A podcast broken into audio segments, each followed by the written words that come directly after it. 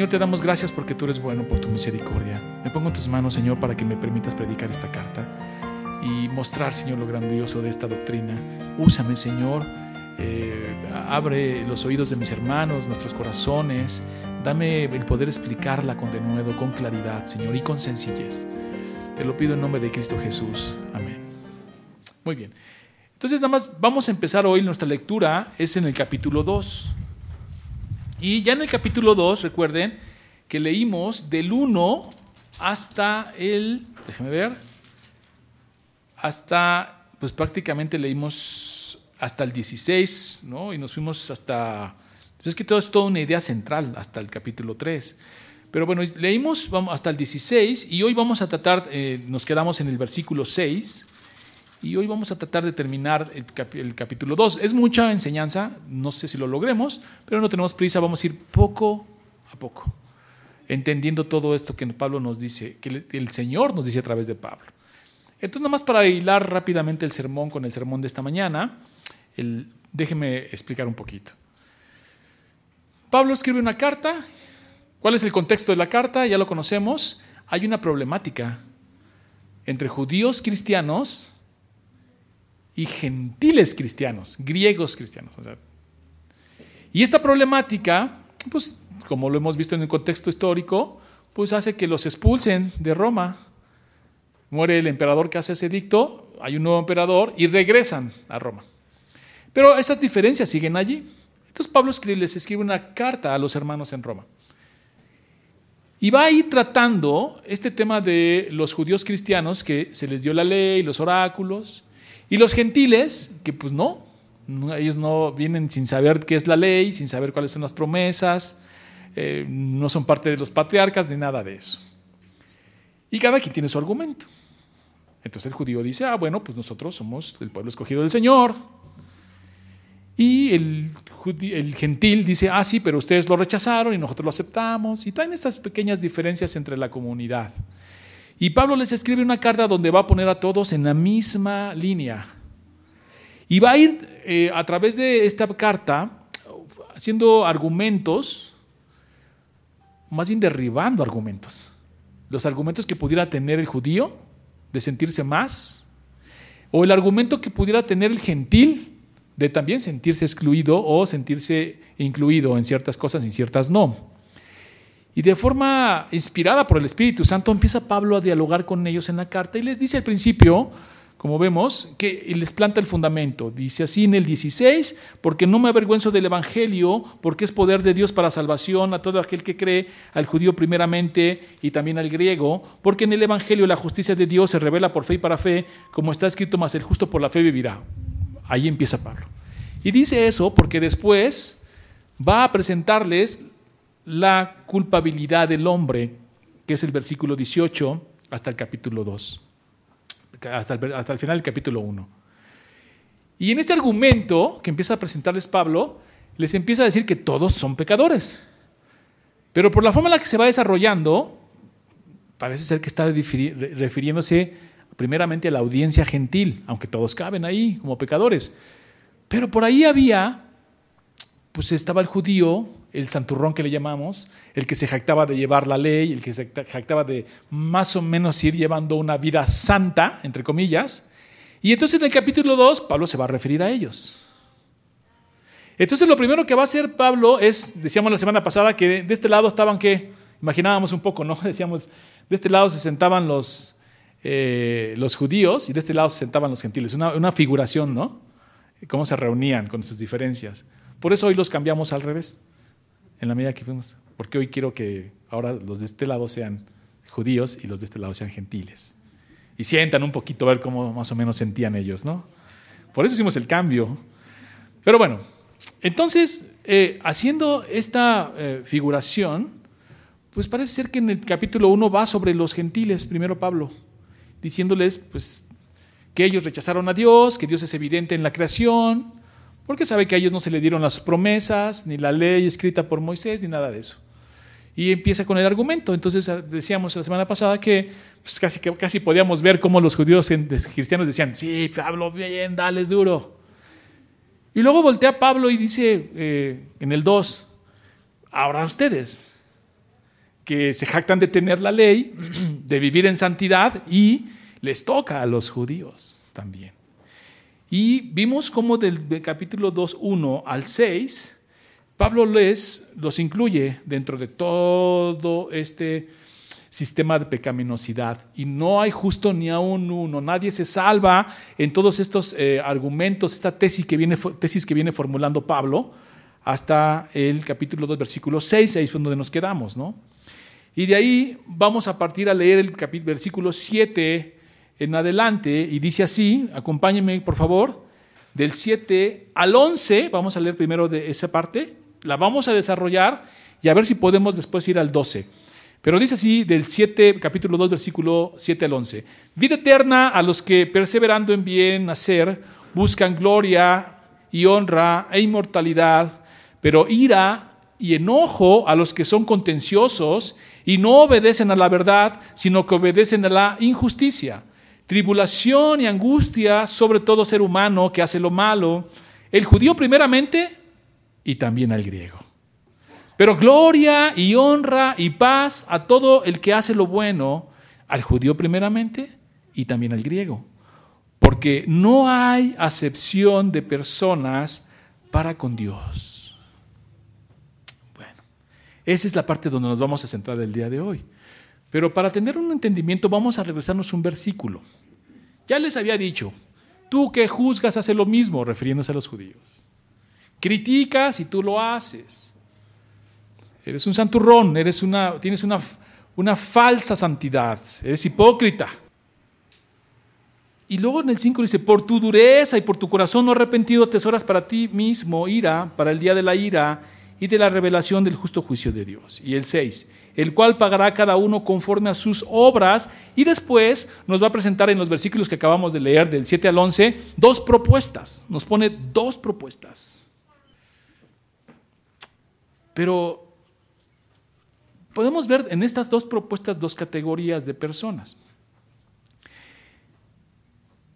Vamos a verlo así. Un grupo de personas, el grupo A. El grupo A de personas y el grupo B. En el grupo A de personas están la primera propuesta del Señor a través de Pablo. Y para eso necesitamos leer el versículo 7 y el versículo 10.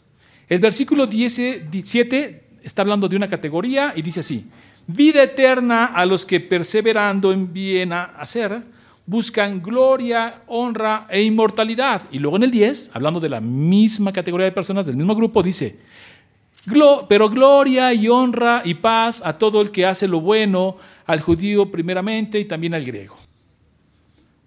Allá tenemos un grupo. Ahora vamos al grupo 2, grupo B. Y para eso tenemos que leer el 8 y 9. Dice el 8. Tribulación y angustia sobre todo ser humano que hace lo malo, el judío primeramente y también, ah no, perdón, el 8 me lo brinqué, pero ira y enojo a los que son contenciosos y no obedecen a la verdad, sino que obedecen a la injusticia. Tribulación y angustia sobre todo ser humano que hace lo malo, el judío primeramente y también al griego. Muy bien, ya tenemos nuestros dos grupos. Y Pablo les hace una oferta a través de la inspiración del Espíritu Santo. Si tú haces esto, tienes esto, lo positivo, ¿no? Si tú haces lo otro, tienes lo negativo. ¿Cuál grupo que escogerías? ¿Cuál? Yo no creo que ni lo dudaras. Yo no creo que quieras ser del grupo de que van a probar ira, angustia, tribulación. No creo que escojas ese grupo. Yo creo que todos escogeríamos el grupo A. Vida eterna, paz, gloria, honra. Pero entonces, ¿qué sucede con esto que está presentando Pablo? ¿Cómo es que podemos ser parte de un grupo o ser parte de otro grupo? Bueno, ese es el punto de lo glorioso de la justificación por la fe que vamos a desarrollar. Pero primero vamos a establecer a qué se refiere el versículo 6, porque tenemos que ver este versículo a la luz de toda la carta y definir eh, cómo es que yo puedo estar en un grupo o en otro grupo. Vamos a meditar sobre ese versículo. Fíjense bien lo que dice. El cual pagará a cada uno conforme a sus obras. Pero ¿qué había dicho en el 5? Que hay personas que por la dureza de su corazón acumulan qué? Ira para el día de la ira. Entonces, tenemos que pensar así. A ver, este, Pablo, me estás diciendo que hay dos grupos de personas, ¿sí? Que unos van a recibir una gloria y otros van a recibir ira, sí. Ok. Pero me acabas de decir que el Señor va a pagar a cada quien conforme a sus obras. Entonces, ¿cómo puedo estar yo en el grupo A? Si cuando me presente delante del Señor y lo que yo y lo que vea el Señor en mí, pues no va a ser bueno, Pablo.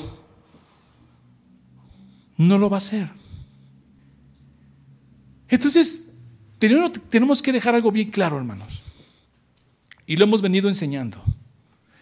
Ah, no, porque hay una idea equivocada de repente que se siente y se percibe en el círculo cristiano de pensar que todos los pecados son iguales. Ya lo hablamos, ya lo enseñamos. No todos los pecados son iguales, ni son castigados de la misma manera. Hay pecados más terribles que otros. Pero establecimos, porque la Biblia lo enseña, que cualquier pecado te saca de la gloria de Dios, te excluye de la gloria de Dios, mínimo que sea. Bastó a Adán desobedecer para corromper, toda la creación y todo el género humano. De ese tamaño está la santidad de Dios. Pero sí vemos en las escrituras cómo son diferentes. Y entonces, primero vamos a hacer énfasis en esto para que después veas lo glorioso de la cruz, lo glorioso de la justificación de la fe. Dice el versículo 5 que estás acumulando ira para el día de la ira. Cada quien va a llegar con su paquete acumulado. Y no va a ser el mismo paquete unos con otros. Y luego dice que a cada quien le va a pagar conforme a lo que haya hecho. Entonces, primero tenemos que establecer dos aspectos. Uno, que cuando habla de el cielo, también habla de qué? De galardones. Y no todos vamos a recibir el mismo galardón. Nuestras obras van a ser pasadas como por fuego, dice, y algunas hojarascas se van a ir, otras van a ser probadas que son hechas en oro o en plata y según la obra de cada quien. Entonces va a haber diferentes niveles de galardón, eso nos queda claro. Claro que lo más importante es estar en el cielo y glorificando al Señor, eso también nos queda claro. Pero las escrituras enseñan ese tipo de nivel, pero también en el infierno. También en el infierno va a haber diferentes niveles. Claro, nadie quiere estar allá. Cual sea el nivel que te toque, está horrible y terrible llegar al infierno. Pero sí enseña la escritura por estos dos textos que le va a pagar a cada quien conforme a sus obras. Dice el versículo 11, quiero que me acompañes al versículo 11 y dice así, porque no hay acepción de personas para con Dios. Y aquí empezamos ya a mirar a la cruz, hermano quiero que empieces a mirar a la cruz, al glorioso de la justificación por la fe. Porque, porque si el Señor dice que le va a pagar a cada quien conforme a sus actos y que mientras más desechas a Dios y más reniegas de Dios, estás acumulando ira para el día de la ira, entonces, ¿qué crees? Que vas a llegar con una bolsa como de regalos en tu espalda de pecados y culpabilidad y de ira para el día de la ira. Y conforme a eso vas a ser juzgado. Y cuando dice en el versículo 11, después de todo el desarrollo de la idea, dice, porque Dios no hace acepción de personas.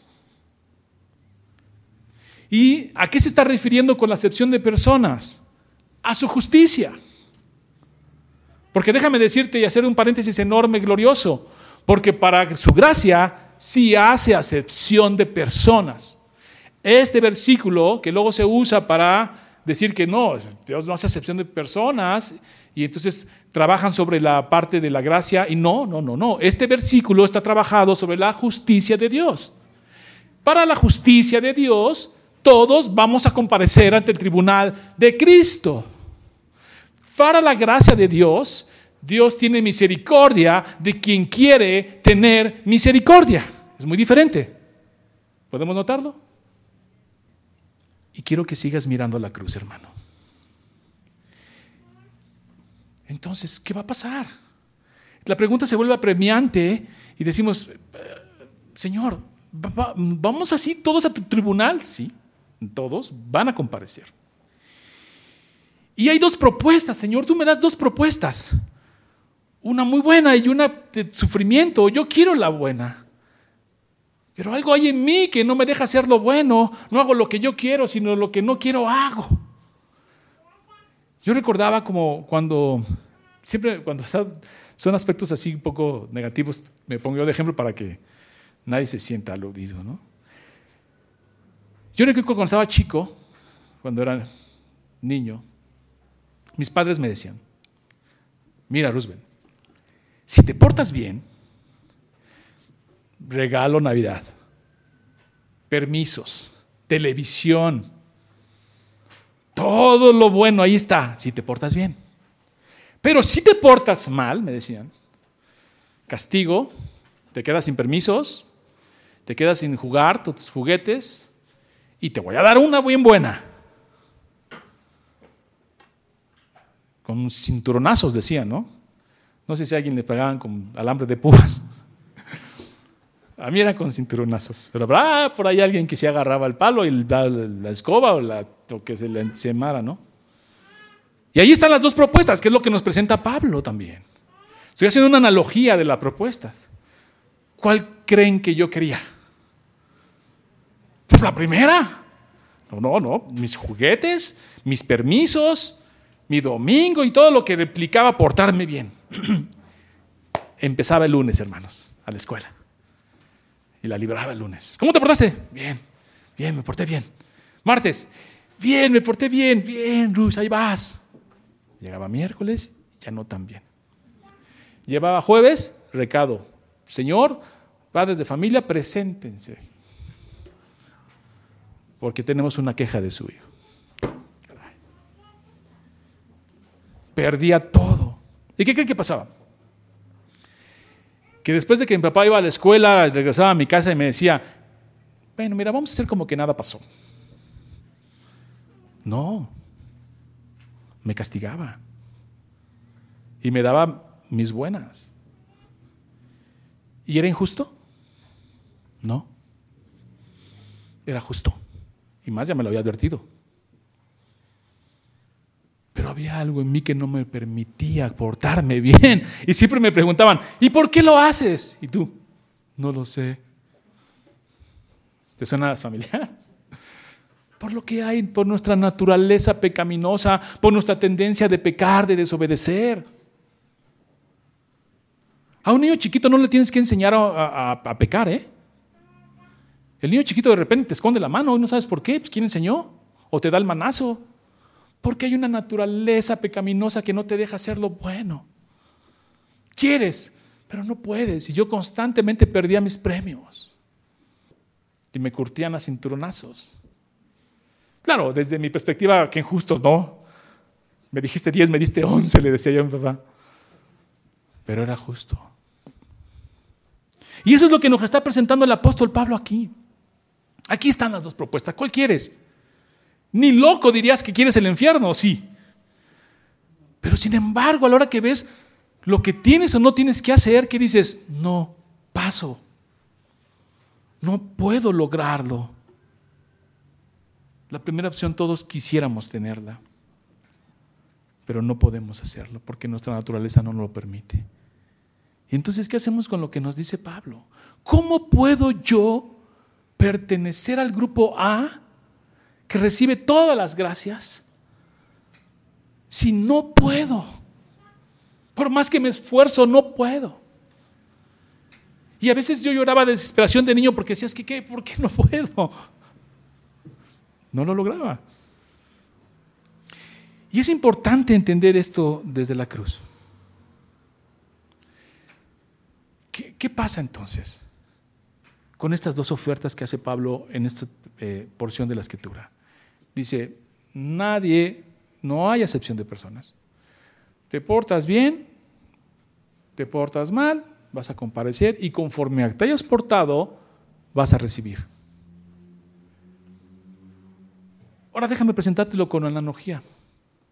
Imagínense que Yo me esfuerzo y me esfuerzo y pues no, me porto mal. Llego a mi casa, ya mi papá preparado, nunca te tornaron así el cinturón, avisándote que ahí venía ya el, el castigo. Y tú dices, pues sí, sí lo merezco, sí me porté mal, ¿qué le voy a hacer? Pues ni modo, dale, ¿no? Y de repente llega tu hermano y le dijera a tu papá, ¿sabes qué, pa? Ya no le pegues. No puede. Sí, pero, pero merece castigo y el castigo es el castigo. Y que le dijera, pégame a mí. Y que tu papá, en lugar de surtirte a cinturonazos como siempre lo había hecho, le pegara a tu hermano, que nada había hecho. Pero él se ofreciera por ti y dijera, Padre, pégame a mí. Ya no le pegues a él, pégame a mí. Yo pago por eso que él hizo. Yo sé que estás enojado y que fuiste ofendido y que fuiste ridiculizado ahí en la escuela en frente de todos los padres. Y, ay, y se merece un castigo viértelo en mí. Y entonces tu padre, lejos, lejos de decir, ah, no, ¿cómo crees? Mejor no le pego a nadie. Lejos de decir eso, pues sí, te voy a dar. Y le da a tu hermano durísimo. Y no le escatima ni un solo golpe para que quede saldada esa deuda de justicia que tú merecías. Y luego ves a tu hermano todo golpeado. Ese es lo glorioso de la cruz. Porque la ira que venía sobre nosotros, por justicia de Dios, por todo lo que somos de corruptos, en lugar de azotarnos a nosotros y crucificarnos a nosotros, vertió toda la ira, toda su justicia y toda su venganza por la pecaminosidad a Cristo. Cristo es este hermano que dice, ya no le pegues, pégame a mí, yo pago por él. Y ese es lo grandioso de la justificación, por la fe. Y después te sientas a la mesa a cenar con tu hermano golpeado y contigo que no te golpearon por misericordia de tu hermano a la mesa y tu papá dice, estamos, estamos tranquilos, estamos todos bien. Ya no me debes nada, Rush. Tu hermano pagó. Ese es lo grandioso de la cruz. Y es lo que está diciendo aquí Pablo. Hay dos ofertas. ¿Cuál escoges? Siempre escogeremos la A, pero no podremos alcanzarla por nuestras propias obras, por nuestra propia justicia. Tiene que ser en la justicia de Cristo y creer en esa justicia y esa justicia se nos, se nos da a nosotros. Ahora, también es importante resaltar esto, hermanos. Dice así, el cual pagará a cada uno conforme a sus obras. Entonces, fíjate lo glorioso. Cuando lleguemos al, delante de la presencia del Señor, ¿sabes qué va a pasar? Que van a sacar el libro de tu vida y van a decir, hay que pagarle a este conforme a sus obras. Y empiezan a ver que está en blanco. Agray. Y que todo lo que aparece ahí, pues son lo que hiciste en el Señor. Son todas estas cosas que trabajaste, como dice la palabra de Dios, para trabajar para la obra del Señor, nunca será en vano. Hace tesoros en el cielo, no en la tierra. Pon tu mira en lo celestial, no en lo terrenal. Y empieza a ver eso y, dicen, ¿y todo lo demás? ¿Y todo lo malo que hizo este? No crean que Dios hizo como que no lo vio. No crean que Dios hizo como que no se dio cuenta, hizo caso omiso a tus pecados, a tus transgresiones. No, las vertió sobre Cristo. Por eso tu currículum está limpio. Maravilloso, ¿no? Y entonces, ¿qué crees, hermano? Que ahora formas parte del grupo A no por tus méritos, sino por los méritos de Cristo. Porque dice la palabra de Dios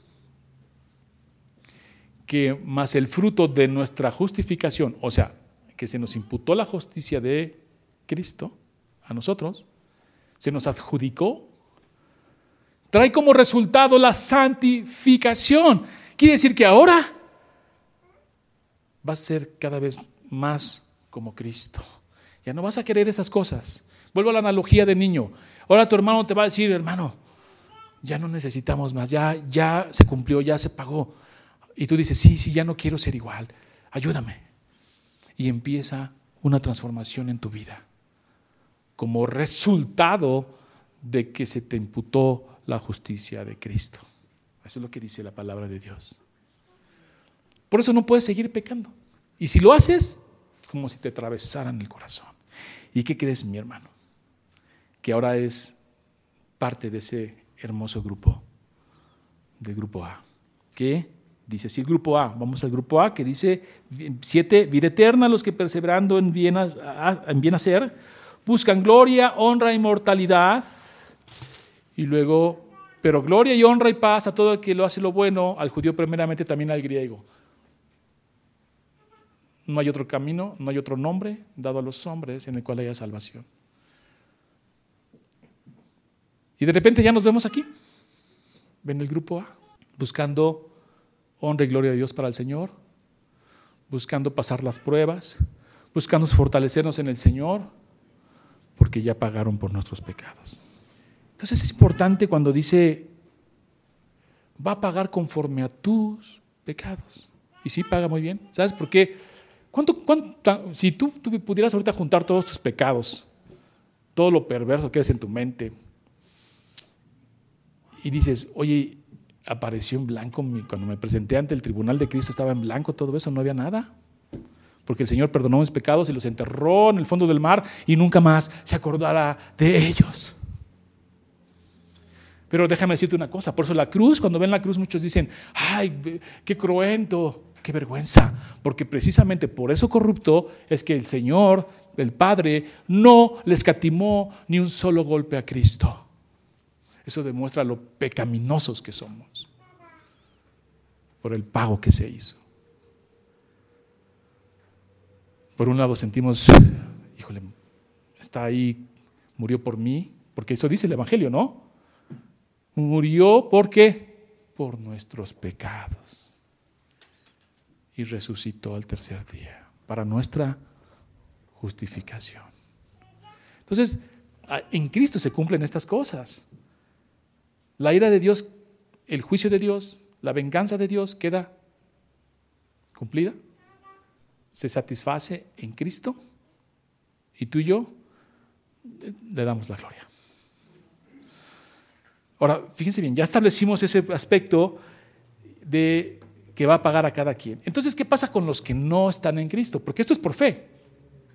Como dice el verso 16, porque no me avergüenzo del Evangelio, porque es poder de Dios para salvación, y aquí está el punto, a todo aquel que cree. Grupo A. Y a los que no creen, pastor, grupo B. Y te digo una cosa, no acumules ira para el día de la ira. Ahí está la propuesta del Señor. Luego, Pablo va a añadir a su tesis, ya en el versículo 12. Ok.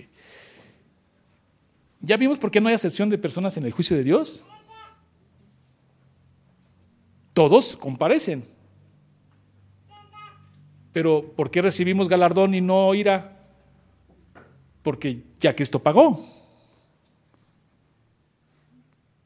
Esa ira se desvió a Cristo y murió cruentamente en la cruz por mis pecados. Entonces lo que aparece en mi currículum, que es las obras que yo hice en el nombre del Señor para su gloria. Ahí está cumplido el texto. ¿Pagó? ¿Pagó? Claro que pagó. ¿Se cobró? Claro que se cobró. Gracias a Dios, no a ti ni a mí.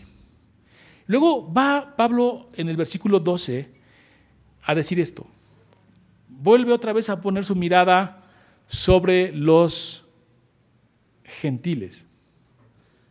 Ya todo esto lo estuvo, ya volteó sobre los gentiles primero, luego sobre los judíos y otra vez regresa su mirada a los gentiles. Porque ellos pueden decir, bueno, para nosotros nunca se nos dio la ley, tenemos una excusa. Y Pablo va a derribar esos argumentos. Dice, porque todos los que sin ley han pecado, sin ley también perecerán. Y todos los que bajo la ley han pecado, por la ley serán juzgados. Aquí están los dos grupos, que incluyen a toda la humanidad en cualquier época. Ya lo dijimos. ¿Qué pasa con estas culturas antiguas como los mayas? ¿Qué pasa con los aztecas? que no tuvieron los oráculos, la ley, no sabían del Evangelio, ni se anunciaba el Evangelio, ya nada. Ya Pablo en su primer argumento les empieza a decir, bueno, no tenías la ley. Dice, porque todos los que sin ley han pecado, sin ley también perecerán. También van a morir, no tienen excusa, ya lo dijo ninguno. Porque la creación da evidente de que Dios existe y si tú no lo aceptas, porque es evidente, vas a, morir aún sin la misma ley. Y tú judío que la tienes, pues la ley te va a condenar, porque ya vimos que no hay quien cumpla la ley. La tienes y te jactas de tenerla, pero ¿qué crees? Que no la cumples. Y aunque pretendieras cumplirla, cumpliéndola, no la cumples porque no lo haces con fe. Y la transgredes. No te deja argumento Pablo. Porque no son los oidores de la ley, ahí van los judíos otra vez, no son los oidores de la ley los justos ante Dios sino los hacedores de la ley serán justificados. Y ya sabemos que la única manera de decir hacedor de la ley, ¿quién puede hacer la ley? Nadie la puede cumplir, pero ¿por qué serán justificados? Porque una vez que vienes a Cristo, una vez que Cristo te llama conforme a su propósito y te declara justo por su mérito en la cruz y en el sepulcro, tu corazón cambia. Y entonces la ley ya no es tu enemiga, ya no te condena. ¿Sabes qué hace? Es tu amiga. Porque ahora sabes lo que Dios le agrada y lo quieres hacer con fe, no por obligación, sino por un deseo realmente de cambiar. Porque, pues, porque cuando los gentiles que no tienen ley hacen por naturaleza lo que es de la ley, ahí está el argumento. Estos, aunque no tengan la ley, son ley para sí mismos mostrando, y aquí está el punto fundamental de lo que el argumento de Pablo, esta es la base, este es el punto. Un judío no recibió la ley, pero de repente pues, sabe que no debe de matar, sabe que no debe de violar, sabe que no debe de secuestrar, sabe, lo sabe. ¿Cómo lo sabe? Si nadie le dijo que estaba mal. Y aquí está el punto. Porque cuando los gentiles que no tienen la ley hacen por naturaleza lo que, lo que es de la ley, estos, aunque no tengan la ley, son ley por sí mismos, mostrando la obra de la ley escrita en sus corazones, dando testimonio su conciencia y acusándoles o defendiéndoles sus razonamientos. En el día en que Dios juzgará por Jesucristo los secretos de todos los hombres conforme a mi evangelio. Ahí está. Ahí está el argumento. Alguien se puede parar aquí, imaginemos una cultura antigua, una azteca, ante el tribunal de Cristo. Por allá se predicaba un evangelio, ya me enteré, dice, ¿no? Se predicaba un evangelio, o se anunciaba un evangelio. Acá no teníamos ni ley ni nada. Y el Señor le dice, sí, pero cuando te diseñé, cuando te crié, te puse la ley escrita en tu corazón y en tu mente.